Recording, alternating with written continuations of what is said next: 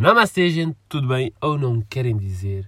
Ancião, centenário, idosos são tudo sinónimos de pessoas com idade avançada. E é precisamente de idosos que vamos falar hoje.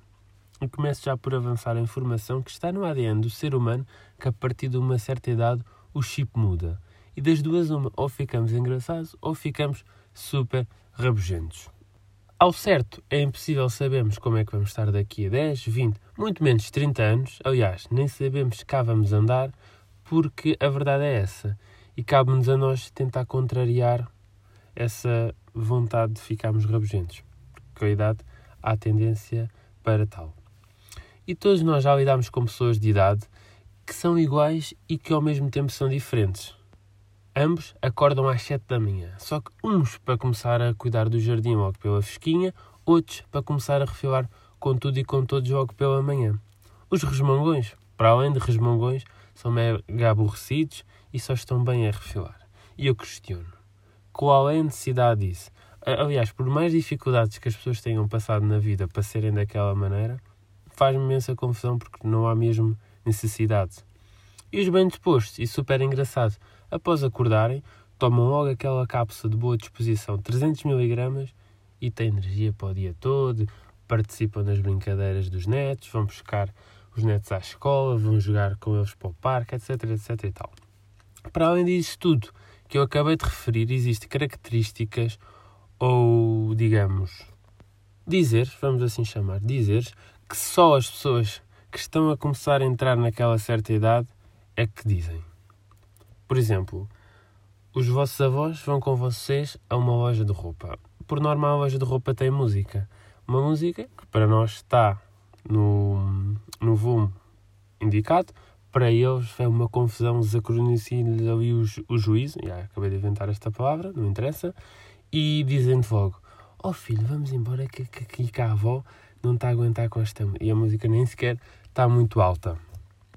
Uma coisa que as pessoas idosas também fazem, ou dizem, neste caso dizem, é eu já tenho os filhos criados. Pronto, a partir do momento que tu ouves uma pessoa a dizer que já tem os filhos criados, que significa que essa pessoa está sem preocupações na vida, se morrer amanhã morre, se não morrer fica cá mais um dia, ela não quer ter chatices e já não quer cuidar dos filhos. Porquê? Porque os filhos já são criados.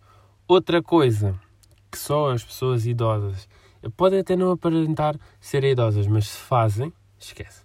Já estão mesmo naquele caminho para, para a velhice, que é guardarem tudo. Imaginemos que o micro-ondas avariou. Imediatamente compra-se outro micro-ondas e tal, e depois guarda um antigo. E tu ficas a perguntar, porquê que vais guardar o antigo? E essa pessoa responde, ah, pode servir para alguma coisa, não é? Mentira, só serve para ganhar espaço lá em casa, ocupar neste caso, e pá, não há necessidade. É, compro um, mandou outro fora, pronto. E isso agora remonta-me para uma história que aconteceu comigo há uns tempos atrás. Eu estava no supermercado e vou até partilhar com vocês. Eu, como disse, estava no supermercado, na, na caixa, já para pagar, e entretanto tenho um, um idoso à minha frente. Nisto, aparece outro que supostamente se conheciam, talvez, conheciam-se da aula de hidroginástica, não sei, e começam a falar um com o outro inevitavelmente, eu, Henrique, começo a ouvir a conversa entre os dois.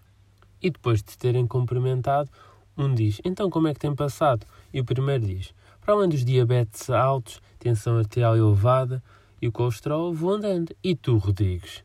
E nisto começam os dois numa batalha fulminante para ver quem é que tem mais doenças ou problemas de saúde. Ao que o Rodrigo responde: Eduardo, já sabes, desde cedo sofro, tenho diabetes, tensão arterial elevadíssima, colesterol e agora cataratas. Estou pior que tu. E diz isto meio ali com ar orgulhoso, já. Estou pior que tu. Sou mais velho. O Rodrigues, não querendo ficar para trás, responde: E eu já nem me lembrava que, para além disso tudo, tem Alzheimer. Por isso é que não te disse antes. Estou pior que tu. E eles ele assim isto com ar de vitória, tá, do género. E o Eduardo matou o jogo dizendo: Tem cancro. Última carta, acabou ali o jogo. No xadrez o Edu fez checkmate. Ponto. E a partir de uma certa idade, os velhos também já não deviam conduzir, é verdade. Ou os carros deviam ser automáticos, porque conduzir é uma tarefa muito complicada e perigosa para eles a partir dessa de uma certa idade e há muita coisa para fazer. Acelerar, carregar na embreagem, olhar para os retrovisores, pôr mudança, mas depois não pode olhar para a mudança, mas depois não consegue pôr a mudança sem olhar, então olha para a mudança, nisto já está a bater no carro da frente e está tudo estragado. É assim, já. pronto. Vida de velhote, eu espero não ser assim. Espero que vocês também não sejam assim, pelo menos não sejam refilões, como alguns que eu conheço. E assim, termina mais um episódio do Vai de Mal a Pior. Já sabem, o vosso podcast semanal, todas as quartas-feiras, a partir das 18. Até lá, tenham juízo. Gulê, gulê.